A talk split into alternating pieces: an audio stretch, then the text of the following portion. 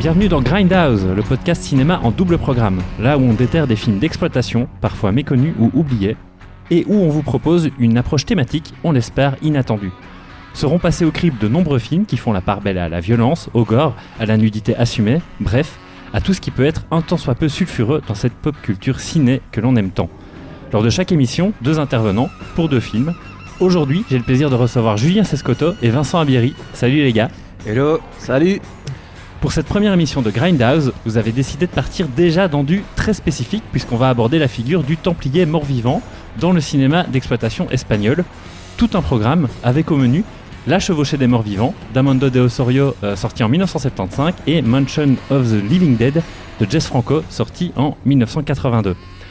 Alors on va entamer ce, bon po- ce très beau programme par euh, La chevauchée des morts vivants. Euh, mais d'abord, euh, bah, je me tourne d'abord vers Julien, Oui, puisque oui. ça c'est un peu ton film. Je vais un peu pitcher le, le, le- Voilà, c'est ça. De quoi ça parle? Chevaucher des morts vivants, Night of the Seagulls en anglais, enfin c'est un film espagnol mais qui le titre a été traduit euh, plus, euh, fidèlement en anglais, ça s'appelle La nuit des mouettes en fait en espagnol, mais bon ça je reviendrai plus tard. De quoi ça parle Euh, La chevauchée des morts vivants, c'est un médecin, donc euh, Henry Stein, qui vient avec sa femme Joan dans un petit village côtier. Il veut être le nouveau médecin dans, ce, village-là. L'ancien médecin s'en va, mais il est très mal reçu par les habitants du village. Euh, parce que en fait, il se rend compte que les habitants du village donnent des comment dire euh, la nuit ils se réunissent pour une cérémonie un peu étrange, bizarre, où ils donnent des vierges, des jeunes filles en tout cas, à des, templiers morts-vivants en sacrifice. Et euh, le médecin et sa femme vont sauver l'une d'entre elles, Lucie, ce qui va évidemment irriter complètement davantage les, habitants du village et surtout, ils vont s'attirer la colère des Templiers morts-vivants en question. Et alors, euh, ce film, euh, tu peux nous en dire un peu plus parce que ça, ça rentre dans, dans une tétralogie. C'est oui, le quatrième tout à film, fait. ça Donc, euh, La chevauchée des morts-vivants, c'est un titre déjà assez particulier, on va dire, mais il faut savoir que c'est le quatrième volet d'une tétralogie. Commencé en 71 par. alors, dans l'ordre, on a La révolte des morts-vivants, Le retour des morts-vivants, Le monde des morts-vivants et puis La chevauchée des morts-vivants. Oui. Et alors, euh, il faut s'y retrouver déjà dans ces titres-là parce que euh, il y a un retour des morts-vivants, qui, le deuxième volet qui n'a rien à voir avec le retour des morts-vivants, euh, réalisé par Dan O'Bannon, euh, scénariste oui, alors il y a ça. Et est-ce que les films euh, se répondent entre eux aussi? Et surtout, les films en question, bah, on peut les voir les uns indépendamment des autres.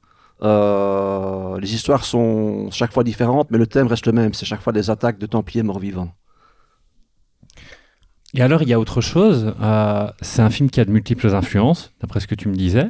Oui, Ah. donc euh, ça vient euh, principalement, euh, enfin principalement en tout cas, euh, une des influences euh, majeures de, de, de, de ce film, c'est une nouvelle euh, Mhm. d'un certain euh, un écrivain. Euh, Vincent, le, le nom, c'est à chaque Alors, fois on se trompe. Hein, Gustavo Adolfo Becker. Gustavo Voilà. Adolfo Becker, voilà exactement, on bute chaque fois sur le nom. Cette fois-ci, c'est la bonne. Cette fois-ci, c'est la bonne.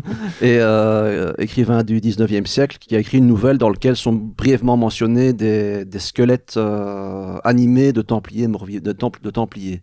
Dans la dernière partie de la nouvelle, c'est ça qui est. J'ai pas lu les nouvelles en question parce que je, personnellement, je l'ai pas trouvée. Je je suis même pas sûr qu'elle ait été traduite.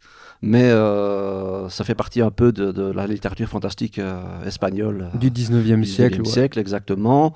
Et on peut aussi noter dans les autres influences euh, majeures, en tout cas dans, dans, dans, dans ce film-là, c'est euh, il y a vraiment un aspect Lovecraftien en fait dans euh, petit village côtier euh, avec des habitants euh, très méfiants comme ça.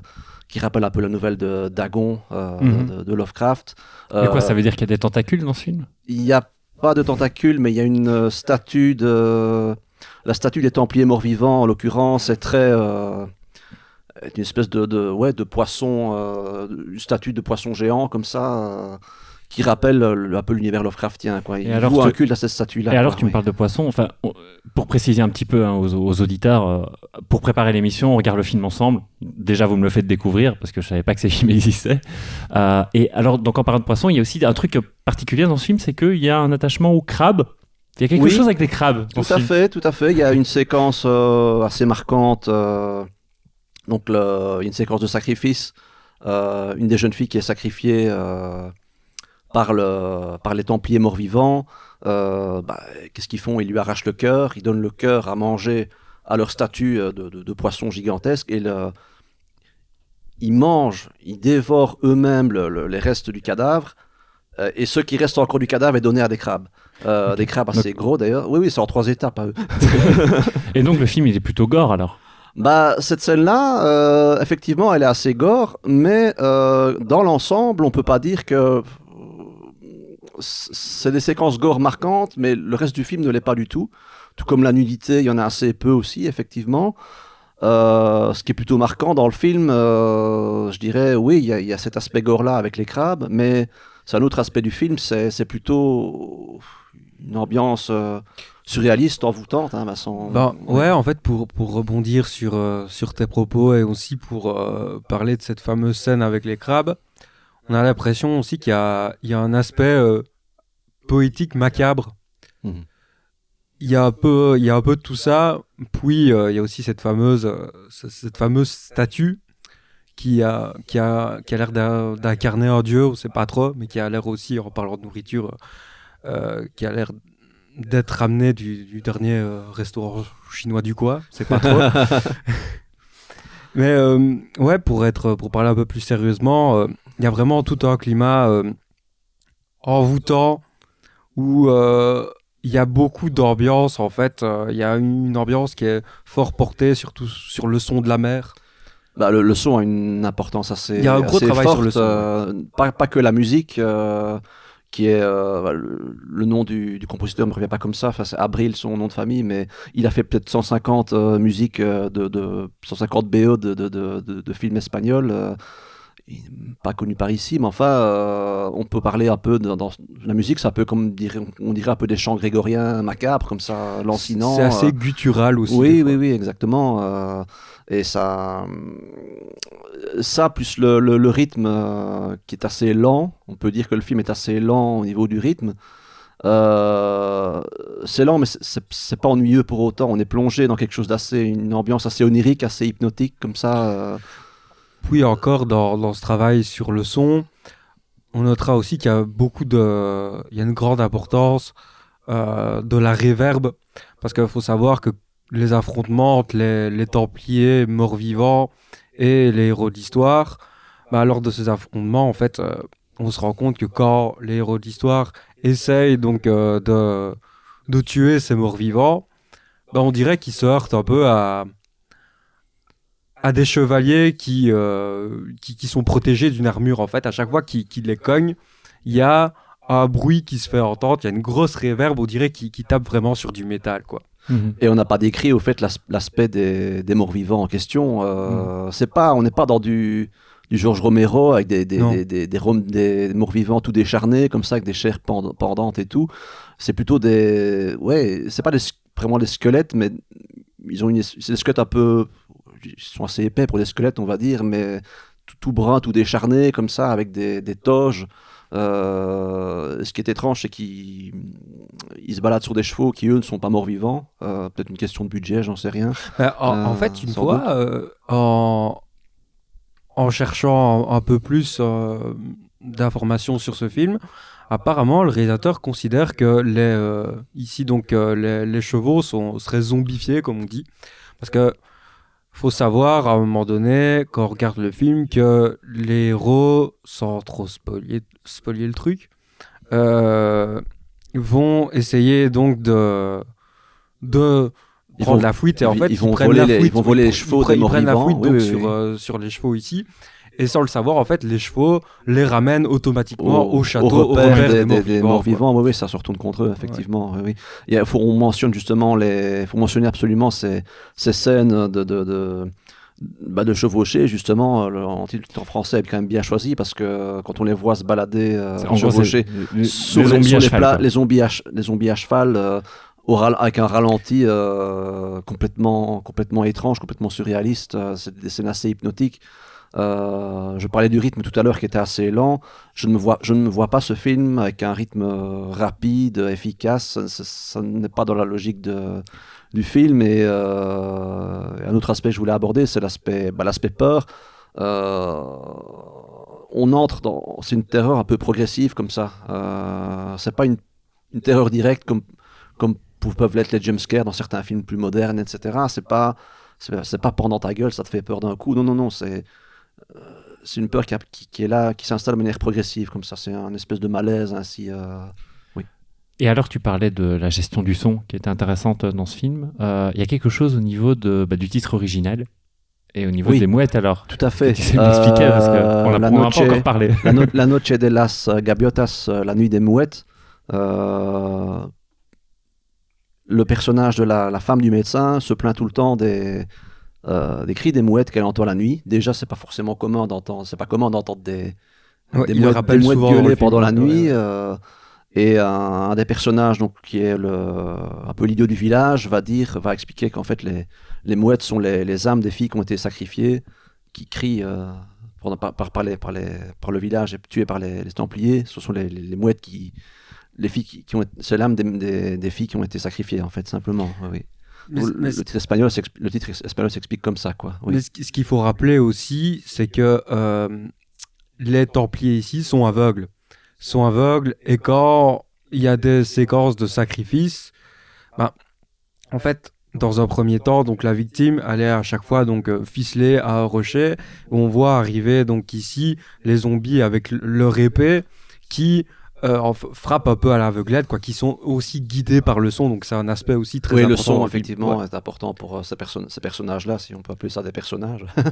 Mais oui, c'est d'ailleurs ce dont, ça dont, se servent les personnages. Ils savent que les, les, Templiers sont aveugles et ils vont s'en servir pour essayer de, de, sauver leur peau. Euh, il y a notamment un aspect, euh, c'est un cliché pour les films de morts vivants, mais euh, ils se barricadent dans, leur, dans, dans une baraque en, en cloîtrant les fenêtres. Euh. C'est là que ça ressemble voilà, ça ressemble... un peu à la nuit des morts vivants de Romero. Un peu à la, nuit des morts vivants de Romero, et... mais en même temps, on en est complètement éloigné. C'est pas c'est pas le même du tout le même genre de mort vivant, le même genre d'ambiance. Euh. Ouais, parce que dans les films de, de Romero, c'est-à-dire que quand euh, on tire sur un mort vivant, si à condition qu'on lui tire un coup dans la tête, bah il s'étale, c'est terminé. Tandis que il y, a, y a aussi ce côté un peu poétique même dans la représentation des, des morts-vivants, enfin, ils sont un peu plus squelettiques, déjà, il me semble. hein. Ils sont un peu plus squelettiques. Il y a ça, mais surtout, ils ont l'air. Euh, il y a un côté très cérémoniel quand on les voit. Euh, on, les voit en procession. Ils ont l'air de, de, comme s'ils allaient à la messe. En fait, il y a quelque chose euh, de plutôt de cet ordre-là avec eux. Bah, évidemment, c'est des Templiers, tu vas me dire. Donc il y a quelque chose de thématique. Donc on est quand même assez, on est quand même assez loin de la représentation qu'on peut avoir chez Romero, par exemple. Les, les, morts-vivants sont pas religieux. Chez, il n'y a, pas vraiment l'aspect religieux chez, chez chez, Romero, effectivement. Et puis surtout pas organisé, parce que là, là, ça quand même, il y a une organisation, en tout cas, quand, quand je l'ai, quand je, enfin, parce que dans les films que vous m'avez montrés, en tout cas, je bah, les sens organisés, quoi. Oui, oui, ils sont organisés. Maintenant, chez Romero, on peut chipoter en disant qu'au fil, au fil des films de Romero, bah, les sont de plus en plus intelligents. Organisés, ça, ça, a bien grand mot peut-être, mais euh, ici, ils sont clairement organisés, ça c'est sûr. Euh, on les voit au début du film, euh, il y a une, séquence qui se passe en flashback où ils sont, ils sont pas encore morts vivants, et ça se passe peut-être au, 12e, 13e siècle. Et, euh, c'est vrai que la partie où on, explique, où on explique la cérémonie, c'est alors qu'ils sont toujours des êtres humains à ce moment-là. Ils sont toujours muets, on les entend jamais. Jamais, même quand ils euh, sont humains au tout début de l'histoire, jamais ils sont, ils, n'émettent pas un seul son, pas tout, tout, le temps muet, effectivement. Oui. On se demande même si, euh, depuis le début, ils sont pas, ils sont pas, ils sont pas morts depuis le début, quoi. Tellement que, en fait, c'est vraiment le silence, quoi. C'est vraiment le silence. Et, paradoxalement, euh, tout le travail du son bah, renforce le côté un peu invulnérable de ces, créatures, en fait. Parce que quand, encore une fois, je, le rappelle, quand on tape dessus, et qu'à un moment donné, il y a une réverb qui se fait entendre, bah, on dirait qu'on tape sur, des chevaliers qui, portent une armure, comme s'ils étaient, en fait, invincibles. Donc, il y a quelque chose de ce là C'est quand même une, sacrée trouvaille. On ne spoilera pas la, la, fin, euh, mais ils sont effectivement extrêmement difficiles à, à battre. Quoi. Et euh, pour conclure peut-être avec ce film-là, si je devais vous demander, parce que je sais que vous avez tendance à lui trouver quand même aussi quelques défauts, mais si jamais vous deviez euh, m'expliquer pourquoi c'est vraiment un film à voir en quelques mots, en quelques phrases. On, parler des défauts ou parler des qualités alors? Non, bah, je sais qu'il y a quand même quelques défauts donc que tu peux évoquer, mais voilà, je sais que c'est un film que vous avez envie de défendre, donc euh, Parce que par, Donc, les voilà. défauts, c'est vrai que voilà, il y, a y certains personnages, euh, notamment le- l'idiot du village, euh, qui a un jeu, euh, on peut dire, ouais, il cabotine, ça c'est clair. les autres personnages, pour avoir revu le film, je trouve que je trouve que le jeu a quelque chose de plat, ça manque un peu de punch. Euh, mais ce qui n'empêche pas d'être pris dans, le- dans, dans, dans le film, euh, par, par l'ambiance générale du film. Euh, et aussi ce, ce mannequin qui, tombe d'une d'une falaise. Bon, ça, on voit que ça dure deux- même pas une milliseconde, mais tu, Ouais, mais tu voilà, vois, tu vois que c'est un mannequin, ça, c'est clair, c'est- ça, ça- c'était fréquent dans le cinéma de l'époque. Euh, ça passe, ça passe plus aujourd'hui. euh. et donc finalement, si pour le défendre en quelques mots, tu Le défendre en quelques mots? Le côté onirique Le côté onirique, clairement, Et- oui, oui, c'est. et le côté espagnol aussi, même si l'action, euh, voilà, elle prend pas place en, en Espagne. On peut se dire qu'on est aussi à, à côté d'une œuvre typiquement espagnole. Et en quoi de- c'est typiquement par son as- espagnol? De par son inspiration. Et tu, Par- tu peux C'est- c'est- développer C'est-à-dire qu'on dirait, pour moi, on dirait du, ça ressemble à un des films de la Hammer, euh, les vieux films de Dracula euh, anglais, euh, Frankenstein, etc., mais avec euh, une empreinte espagnole, comme si l'Espagnol avait récupéré un peu ce, cette esthétique-là, cet aspect-là des choses. Euh, on pourrait peut-être comparer, euh, bah, tout comme, euh, toute proportion gardée évidemment, hein, mais Sergio Leone a repris euh, le western, on a fait du western spaghetti. Il s'est- réapproprié les codes du western américain pour faire, quelque chose qui est de typiquement italien. Il y a un peu un mélange des deux, des deux cultures. Ici, bah, c'est pas du tout la même qualité, je, je suis pas en train de dire ça, mais on pourrait, euh, on pourrait dire que le, la chevauchée des morts vivants a, euh, a a- repris un peu les codes de la Hammer, du fantastique anglais, mais, à- mais à la sauce espagnole, quoi. Oui. Mhm. D'ailleurs, quand je dis aussi un produit typiquement espagnol, bah, c'est l'inspiration du fait que c'est inspiré par un auteur euh, espagnol du 19e siècle, quoi. Rien que ça. Et euh, ce que tu dis aussi avec euh, les ralentis, etc., lors des chevauchées, bah, je pense qu'il y a aussi des aspects qui auraient très bien pu aussi, bon, bah, je tire un peu des plans sur la comète, mais dénicher dans des westerns italiens du, du style Sergio Leone, ou même sortir, par exemple, dans, dans Sam Peckinpah, vu l'usage du ralenti, quoi. Peckinpah utilise le, le ralenti, euh, ouais, j'aurais pas spécialement pensé à lui, mais euh, En, en tout cas, avec quand même l'usage du ralenti dans, dans des westerns italiens. Mais c'est vrai que Peckinpah aussi il utilise plus le ralenti dans, euh, dans, dans des fusillades. Ouais. c'est surtout que lui, il a, il, il- il a fait la guerre et les, les ralentis dans ses films, ça lui rappelle quand il a risqué sa vie et que le temps euh, se- se- euh, a l'air de, de, de, de prendre une éternité alors qu'il t'as les buts et les balles qui, fusent qui, qui fusent autour de toi. Bah oui, ça forcément, t'as l'impression que le temps passe pas de la même manière, enfin j'imagine.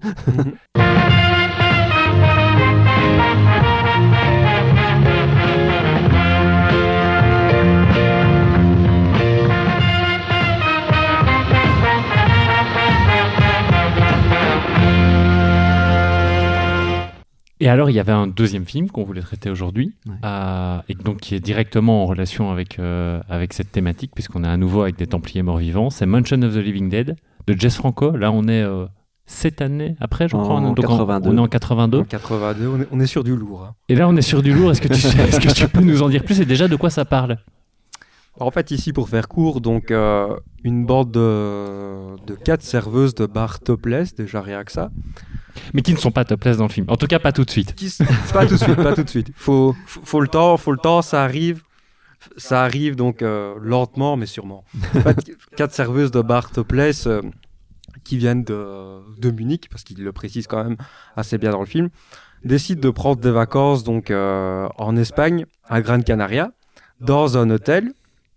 Et en fait, euh, très vite, ils remarquent que l'hôtel, non seulement il est désert, il n'y a que le patron de l'hôtel et en même temps le réceptionniste et le jardinier, qui est un jardinier un peu demeuré comme ça.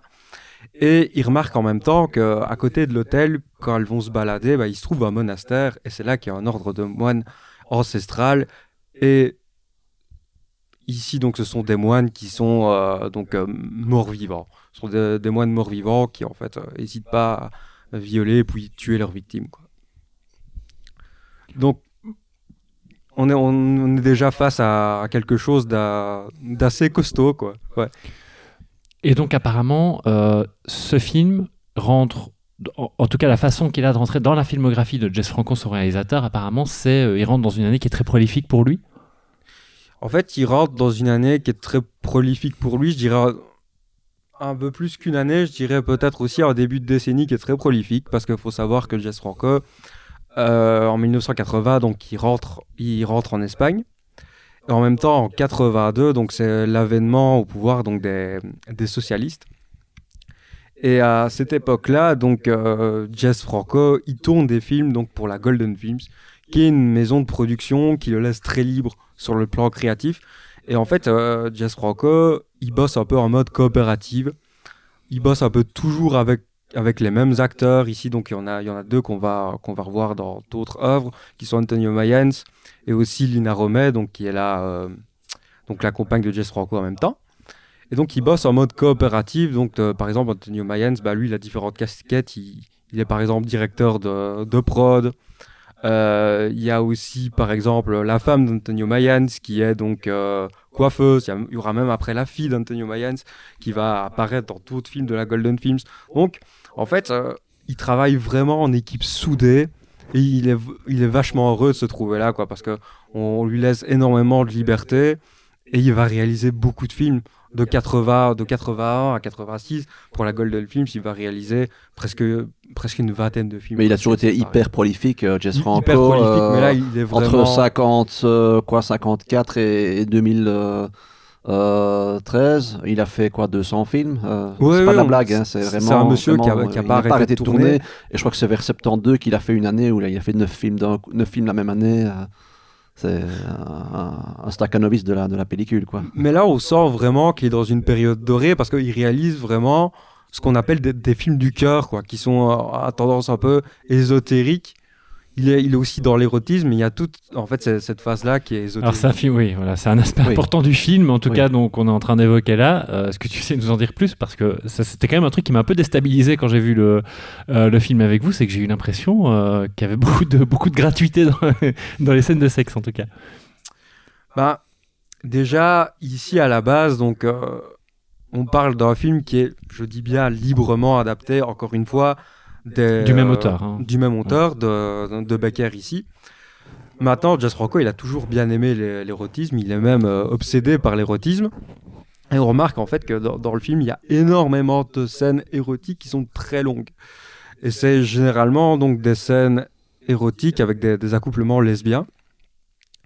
Euh, Ça vient interrompre la narration euh, peut-être interrompre la 3-4 na- fois sur le, sur le film et bon, ça dure pas un quart d'heure comme un... Non. ça- C'est pas une scène d'un quart d'heure non plus, mais ça, ça perturbe clairement le, le, le rythme. Le rythme, hein, oui, tout à Oui, fait. effectivement. Nous, on sent quand même qu'ils s'éclatent quand même à, à filmer ça. Esthétiquement, elles sont, euh, c'est- c'est c'est hyper bien filmé, c'est c'est des jolies scènes, mais euh, au niveau du rythme, oui, là, là effectivement, il y a un problème, effectivement. euh. En fait, il est en, to- il est en totale improvisation. Donc, faut, faut aussi euh, rappeler le fait que c'est c'est un monsieur qui était euh, passionné de jazz et qui menait ses tournages comme euh, un morceau de free jazz, c'est-à-dire que il était vraiment dans la pro et pour lui, en fait, bah, il a une conception particulière du scénario. Pour lui, le, scénario, c'est un guide des événements. D'ailleurs, le mot scénario en espagnol, il n'existe pas, ça se dit guion. Et euh, en fait, à partir donc du scénario ici, lui, il va faire répéter vite fait les comédiens sur certaines, euh, sur certaines positions, et après, il va, euh, il va tout le temps, il va tout le temps improviser. Il va tout le temps improviser. Il va jamais véritablement couper, euh, couper, euh, couper la séquence, quoi. Et il va un peu faire comme, euh, ouais, comme, comme- vraiment comme un trompettiste de jazz, quoi. Mais Guillaume, tu m'avais pas dit que ça voulait, ça voulait dire, euh, ça va, un sens particulier peut-être, Guillaume, je, ça voulait pas dire guide ou quoi, je ne sais Ouais, c'était bien, C'est ouais, c'était hein bien ça, Oui, c'est ce que j'ai dit. ouais. ouais. Et euh, c'est ce qu'on ressent aussi donc, quand on va à Mansion of the Living Dead. C'est-à-dire que il n'y a pas vraiment toujours de, de ligne directrice. On assiste aussi souvent à des ruptures de ton, comme Julia l'a dit. Aussi, Dans, dans il y l'improvisation. euh, y a des scènes érotiques qui peuvent être très longues, mais également très travaillées. Juste à côté de ça, vous allez avoir donc des, euh, des scènes où il y a le surnaturel qui surgit, où il y a vraiment une ambiance assez onirique. Puis à côté, on va avoir aussi des scènes avec euh, le, le serviteur euh, demeurées, même très demeurées, qui parlent à ses fleurs. Ce sont des, des Oui. scènes aussi euh, assez. Est-ce qu'il chante pas. C'est pas dit un ouais, truc ouais, comme il- ça. hein. il chante je- souvent, je- il je chante chante souvent, oui. Mais juste après une scène de viol, ça fait qui est, qui est complètement glauque en plus. euh, je veux dire, ça Oui. fait bizarre de voir le, le d'enchaîner sur le jardinier en train de chanter devant ses fleurs juste après. euh, Mhm. C'est c'était particulier quoi. Faut En fait, on peut se dire que le pitch, il est très très mince, mais tout ce qui est autour, c'est très très gros. quoi. C'est très très gros parce que c'est rempli de trouvailles et c'est complètement dingue. quoi. Et alors c'est marrant parce que voilà, vous parliez de d'onirisme par exemple pour le premier film. Est-ce qu'on n'a pas un peu de ça là aussi? Parce que la façon qu'on a d'évoluer dans Bah, cet hôtel, la- un hôtel entièrement vide, hein, je sais pas si tu l'avais Ouais, euh, qui- précisé. Qui, qui, ra- qui rappelle vite fait Shining. Oui, voilà, c'est ça, il y a quelque chose. Alors vite fait, mais Oui, oui, fait, oui, tout à fait. Tout à fait. Et donc, est-ce qu'on finalement, on n'est pas aussi dans une espèce de cauchemar ou de ou, ou de voilà de rêve pour avoir peu- revu le film, je, franchement, Vincent, moi, je, je me, je- des fois, je me, le demande. Est-ce qu'on est, est-ce qu'il y a vraiment un aspect fantastique clair dans ce film, ou est-ce que c'est ambigu entre le fantastique et le, ré- et le réel? Euh, Parce que même à la fin, je me demande si, sans la spoiler, j'ai l'impression que la fin, on n'est on n'est pas sûr que c'est un personnage qui l'aurait pas rêvé ou quoi. euh, Oui. je pas C'est- très Non, mais on peut spoiler, spoiler, on mais peut spoiler, ça hein, sera peut-être plus euh, clair. euh, c'est- donc, c'est en fait, en fait, ce qui, ouais. ce qui arrive à ces jeunes femmes, euh, bah, elles se retrouvent dans une euh, paroisse, enfin, elles se retrouvent attirées vers une paroisse où il y a des Templiers qui les sacrifient, qui fait qu'ils les violent et puis qui les sacrifient. Le Saint Tribunal du Qatar. Le Saint tribunal C'était du ça, Qatar, oui. ouais. Oui, Ok. on n'est pas trop Et- sûr si euh, Et en quel, fait- quel est leur dieu. Vas-y. oui. Oui, en fait, je vais juste préciser une dernière chose pour faire un lien avec le premier film, c'est que ces Templiers sont a, a priori morts-vivants. Mais est-ce qu'ils sont vraiment morts-vivants Parce que ça, c'est quelque chose que j'ai pas tout Oui, à fait ça, compris. ça aussi, c'est pas, pas très clair. C'est-à-dire que Non, non, oui. à cette période-là, Jess Franco, même s'il réalise des films où il s'éclate, où il est très très libre au niveau euh, donc de, de la réalisation et des inspirations, euh, faut rappeler aussi que outre cet aspect, il tourne avec des budgets de misère. Donc euh, on sait pas toujours vraiment si les morts vivants en fait bah, Quelle est l'intention d'une scène ou d'un maquillage, par exemple? Oui, on, Ouais. on sait pas. En fait, à un moment donné, on voit des morts vivants qui portent donc un masque, ce qu'on ce qu'on imagine être un masque. Donc en fait, on sait pas. Si La, c'est la des- peau est décharnée, mais vers la- une scène finale où elle, elle lui enlève sa peau décharnée. Ah, Elle lui enlève on son maquillage, un- en fait. Elle lui enlève son maquillage. Est-ce que c'est le maquillage ou est-ce que c'est. Est-ce que on ne sait pas. On ne sait pas si c'est. Oui. Il y a, y a- il y a un aussi masque des- dans le film des ou si c'est- de ouais. tête de mort. On sait pas en fait si voilà. Il y a des prêtres qui portent des masques de tête de mort. En fait, thématiquement, si, thématiquement il s'agit de Templiers budgets- morts-vivants. On peut dire que thématiquement, Ouais. Oui. c'est ça, mais dans les faits, effectivement, euh, le manque de budget a tendance à un peu impacter le film. Quoi. Ouais, en fait. En tout cas, de mon expérience personnelle, je- donc on a regardé les deux films l'un à la suite de l'autre. Je sais plus par lequel on a commencé, celui-là, je crois. Et Ouais. j'ai vraiment beaucoup plus senti le, le côté désargenté sur ce film-là. le que côté sur, euh, très, très cheap, mais faut dire aussi que Antonio Mayans, qui joue le rôle donc du, du tenancier de l'hôtel, Oui. et en même temps donc euh, du, euh, oui. du prêtre numéro 1 donc euh, de ce monastère faut dire que bah, le seul maquillage qu'il a c'est un peu donc de, de la crème à raser qu'on lui a barbouillé sur, sur tout le visage et qu'on a laissé donc euh, sécher au soleil quoi Euh, et à côté de ça, Ça, fait y a- très cheap, dès- Ouais, ouais. clairement, quoi. Je veux dire. euh, Ouais, ouais. Et, et à côté de ça, il y a aussi ces, euh, il y a aussi ces potes donc, qui, euh, qui, eux, ont pas le même maquillage, mais ont des sortes de masques. Et comme je l'ai dit, on sait pas si euh, ce sont des moines qui se baladent avec des masques ou si c'est censé représenter des morts vivants. On sait pas. Mais si on prend un peu la peine aussi d'aller plus loin, ben, on, va remarquer aussi que Jess Franco, il déteste les morts vivants. Il déteste il déteste les morts vivants.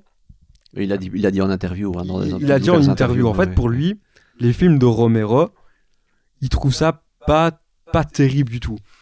il, il trouve qu'il y a absolument rien de travaillé et il trouve aussi que ça n'a pratiquement aucun intérêt. En gros, pour lui, sa conception du mort-vivant, c'est tu l'assommes, il s'étale, fin de l'histoire. Les morts-vivants n'ont aucune conscience. pas, c'est pas, aucune pas vraiment un personnage pour lui en fait. C'est c'est une espèce de panta désincarné comme ça qui peut pas.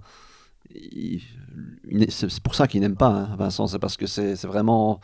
C'est pas vraiment un personnage pour lui. oui. Non, c'est- même pas un personnage. Maintenant, ça ne l'a pas empêché aussi de faire euh, un autre film de morts-vivants qui s'appelle L'abîme des morts-vivants. Où c'est un. Où, je veux dire ici, bon. Où euh, en gros, le, le pitch, c'était euh, un film d'aventure où il y avait euh, quand même de l'horreur avec des, des zombies nazis qui, qui gardaient une cargaison d'or. Donc, à chaque fois, il, il s'occupe jamais en fait des morts vivants en tant que tel. C'est plutôt un prétexte pour Jess Franco quoi. Maintenant, euh, on peut quand même euh, avoir, on peut quand même ici donc euh, contredire Jess Franco avec justement tes propos, Julia, le fait que bah en fait dans les films de Romero, plus on avance, plus on remarque qu'ils sont organisés, plus on remarque aussi qu'ils ont une conscience, qu'ils sont évolués. Mhm. Ce qui est, ce qui est, euh, c'est quand même un, un fait remarquable, quoi. Mais dans, euh, dans le film ici, donc de, de Jess Franco, bah, faut dire aussi qu'on représente donc euh, l'Église. Et c'est aussi un film typiquement espagnol. D'ailleurs, il le dira lui-même, dans le sens où euh, Pour son anticléricalisme. Ouais, en pour son anticléricalisme Oui. aussi, le fait que, bah, en fait, le franquisme, jusqu'à 75, bah, un des piliers du, du franquisme, c'était la religion. Mhm. C'était donc, euh, c'était donc les prêtres. Et là, en fait, il n'a pas voulu sacra... il a pas du tout voulu sacraliser. Voilà, il n'a pas du tout voulu sacraliser donc la religion, les prêtres. Et euh, il, Il fait tout l'inverse, en fait. il, fait tout l'inverse. ouais, en fait, on, on parle de prêtres C'est ici, donc, euh, extrêmement euh, virulent par rapport à la. qui arrive à chanter. Donc là, là, il y a vraiment du son comparé donc euh, ici à la chevauchée des morts vivants, donc à des prêtres qui qui chantent aussi, qui qui bougent normalement, qui qui sont vraiment actifs, qui violent leurs victimes aussi. Et, euh, Et euh, pendant Et la scène fait, de viol, je- il y, a, y a cette, euh, il y a- y un montage alterné avec euh, un panneau, euh, une, une- une espèce de, de, de- de dalle en, de, Oui. de pierre où il est marqué Ave Maria. Voilà, c'est ça. J'allais faire, le, j'allais faire le parallèle parce que je- j'expliquais que le, lors du premier film que les Templiers en question avaient l'air euh, organisés comme s'ils allaient à la messe et tout. Mais là, pour le coup, c'est une vraie messe qu'on nous montre. On nous montre, on, on les montre vraiment comme organisés lors d'une procession religieuse. Alors qu'en fait, ce qu'ils sont en train de faire, c'est pas prier. Ils sont en train de violer une des filles. Et, et- Euh, et en disant, euh, et le, le- le chef des prêtres euh, fait une espèce de prière comme ça, on ne sait pas si c'est à Satan ou à Dieu, c'est Oui. pas, oui, pas très clair. très trouble. Et C'est il pas, dit, c'est pas très euh, clair. Il, prie, il prie son Dieu en disant euh, faites en sorte qu'ils ne prennent pas de pla- trop de plaisir à, à violer la, la victime. quoi. Ouais. L'anticléricalisme va est clairement, clairement prononcé. Quoi. Oui. Et il faut dire aussi qu'on se retrouve face euh, à un ordre euh, de moines qui a été victime d'une- d'une d'une malédiction. Et donc les, les repères moraux sont pas très, euh, sont, sont, pas très clairs. Maintenant, euh, c'est pas non plus anodin de la part de Jess Franco, parce que comme, comme je le dis, il détestait le franquisme et il a été aussi taxé à une certaine période, je crois que c'est dans les années 70, de, euh, avec Louise Bunel, de euh, plus dangereux réalisateur de, on, on monte même de l'histoire du cinéma, quoi. Donc c'est c'est pas rien, quoi. Il, en, aura fait, euh, à mon avis, euh, fri- frissonner plus d'un parmi les censeurs. euh, parce qu'il y a beaucoup de, ces, beaucoup de ces films qui ont subi, subi un peu les foudres de, la censure espagnole. Et c'est pour ça, c'est une des raisons pour lesquelles il a, il a aussi quitté le pays au bout d'un moment. Quoi. Il, a quitté le pays maintenant parce qu'en tout début aussi, maintenant c'est- une digression, mais on en parlait, notamment avec l'année 82, c'est aussi une année qui est assez faste pour lui, mais assez, je veux dire, assez difficile parce qu'en 82, il y a les socialistes qui arrivent au pouvoir et euh, à la direction euh, générale de la cinématographie, il y a une dame qui est réalisatrice assez engagée qui s'appelle Pilar Miro qui va arriver à la tête de cette structure et qui va en fait accorder aussi donc des budgets à des productions dites intellectuelles et euh, je veux dire assez assez prestigieuses, assez engagées aussi. Et euh, lui, il est complètement mis de côté, Jazz Franco, donc euh, il fait vraiment, il fait vraiment avec les moyens du bord. Et euh, il est vraiment en total, en total contrepoids comme ça, en, en, en- en anarchie quoi, en anarchie, mais ça, ça, ça lui empêche pas de tirer le meilleur de lui-même. Ça coïncide, avec les, ça coïncide avec les, les premiers films d'Almodovar d'ailleurs. hein. Ouais, avec avec la Movida, c'est la vraiment Movida, ça. oui, c'est ça. hein. Ouais, ouais.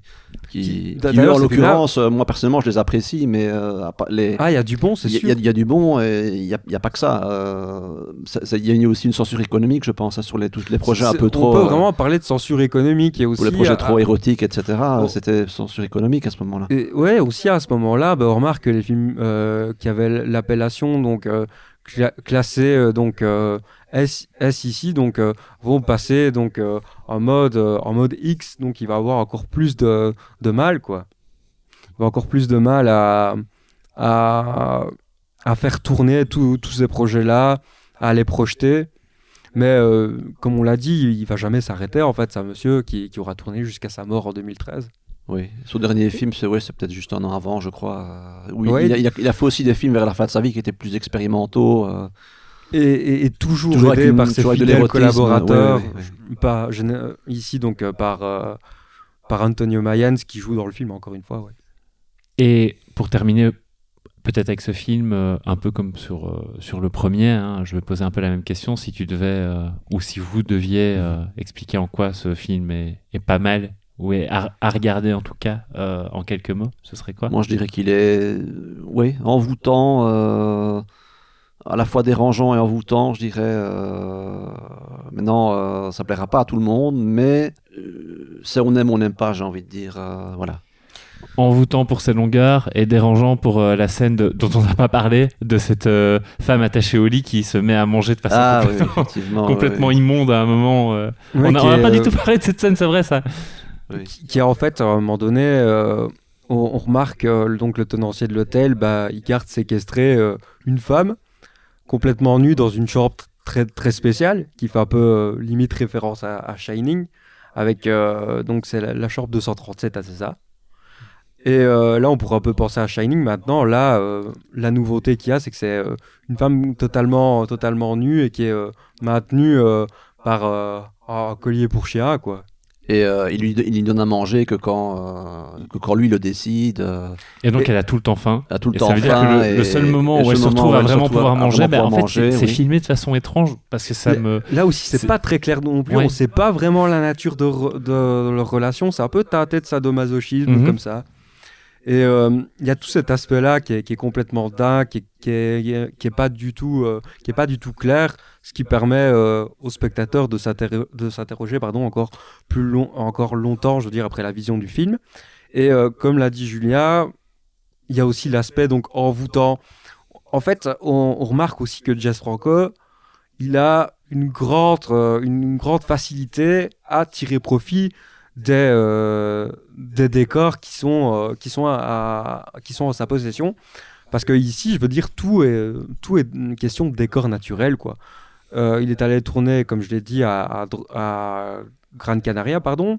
Et là, bah, on remarque qu'il y a le vent qui souffle quasi tout le temps, ce qui installe vraiment Oui, euh, une longue séquence où, elle se, où la- une, des, une des quatre nanas se balade, Oui, on- euh, même en, en talons dans, dans, Oui, on se dit ça y est, quoi. On se dit le, le, sur le, le, surnaturel le, le sol. euh, oui. surgit de nulle part. C'est vraiment un endroit hors du temps. Il y a aussi, il y a aussi un, un- un travail sur le son. Il y a aussi un travail sur le son dans ce film-là. Et à chaque fois aussi la, la cloche du monastère qui, euh, qui, qui sonne tout le temps, sans, sans interruption, et notamment aussi lors des scènes de viol et de, et de meurtre. Donc il y a cet aspect sonore qui est, qui est très intéressant. ouais. Bah, merci les gars. Euh, Peut-être pour conclure, euh, je vais voilà, me tourner vers Julien parce que c'est lui qui a Oui. les infos. Où est-ce qu'on Oui, peut oui. se procurer les films si Alors- jamais on veut les voir là aujourd'hui en 2023 Alors, bah, c'est très simple, ces films-là sont libres de droit. Donc on les trouve euh, sur archive.org, le site archive.org. Euh, Il n'y a pas de sous-titres, euh, c'est doublé en anglais pour le premier, euh, La chevauchée des morts vivants, et, en espagnol pour le, second, mais on peut trouver les sous-titres facilement ailleurs sur Internet, c'est franchement pas compliqué. Et pour les puristes euh, qui veulent euh, du support physique, euh, on trouve La chevauchée des morts vivants euh, chez Shout Factory, sous-titré anglais. Euh, par contre, c'est un Blu-ray qui est, qui est zoné A, ça veut dire qu'il n'est pas compatible en Europe, sauf avec un lecteur multizone. Voilà, ça c'est l'inconvénient. Mais Mansion of the Living Dead, on le trouve chez l'éditeur euh, Séverine. ouais. Film, euh, sous-titré anglais et dézoné par contre celui-là. voilà. Ouais, en Blu-ray, en DVD aussi. En Blu-ray, en DVD. Dans- une très belle copie d'ailleurs. Ok, bah écoutez, merci les gars euh, pour toutes ces infos sur ces deux Merci. films. On va se précipiter. euh, je pense qu'en tout cas, euh, ceux qui nous écoutent vont, vont maintenant avoir envie peut-être de, de les voir. J'espère. Et moi, je vous dis à bientôt pour un nouveau sujet. À bientôt. À bientôt.